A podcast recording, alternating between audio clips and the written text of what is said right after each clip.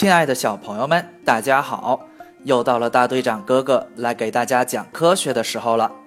今天要给大家讲的是，食物身上也会长毛毛。从小，妈妈就告诉亮亮：“谁知盘中餐，粒粒皆辛苦。”提醒亮亮要珍惜粮食，不能浪费。这让亮亮养成了一个很好的习惯：吃饭的时候。碗中的米饭都吃得干干净净的。这天，爸爸妈妈都去上班了，亮亮一个人在家，还没到午饭时间，但亮亮已经饿得不行了，便自己找到了之前的剩饭剩菜，正准备偷偷吃一点，先填饱肚子。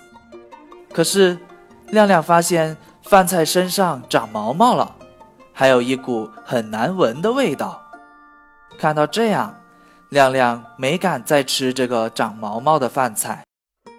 等到中午，爸爸妈妈回来的时候，亮亮告诉爸爸妈妈：“你们快看，昨天的饭菜身上长毛毛了，好恶心啊！”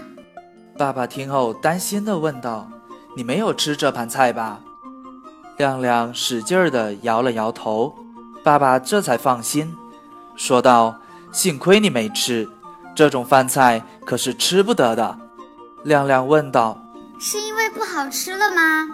爸爸说：“可不仅仅是因为不好吃，食物身上长毛毛，意味着说食物已经变质了。吃了变质的食物，轻则会闹肚子，重则会生一场大病的。”啊，这么严重啊！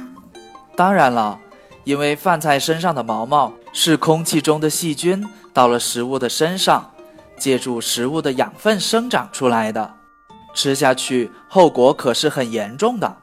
以后看到长成这样子的食物，可千万不能吃。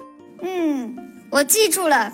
除了饭菜之外，我们吃的其他的零食，像牛奶和饮料等等一些带包装的食物，它们都是有保质期的。也就是说，过了一定的时间之后，这些东西就不可以吃了。所以说，我们在吃这些食物之前，要仔细的观察它是否过了保质期。过期的食物，即使是没有长毛毛，也不能吃哦。爸爸解释道：“好了，你肯定饿了吧？爸爸先去给你做新鲜的午饭吧。下午再教你去哪里去看食物的生产日期和保质期。”好了，小朋友们，在故事文章的最后。大队长哥哥特意拍了一组牛奶盒子的图片，来教小朋友们怎么去寻找食物包装上的生产日期和保质日期。小朋友们可以翻到文章的最后去学习和了解。另外，这里大队长哥哥再给小朋友们一个提示：食物的生产日期和保质日期一般会写在食物的包装顶部或者是底部，它们都是一串数字。现在，小朋友们可以去看一下家里买的月饼，看看它们的生产日期和保质日期分别是什么呢？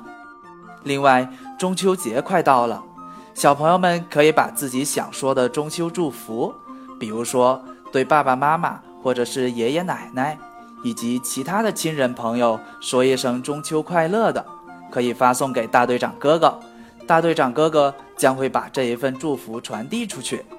关注“宝贝就是爱科学”微信公众号，直接语音回复“中秋祝福”，来参与大队长哥哥的留言互动。大队长哥哥将在第二天将大家的祝福传递出去。不知道怎么操作的小朋友，赶紧去找爸爸妈妈帮忙吧。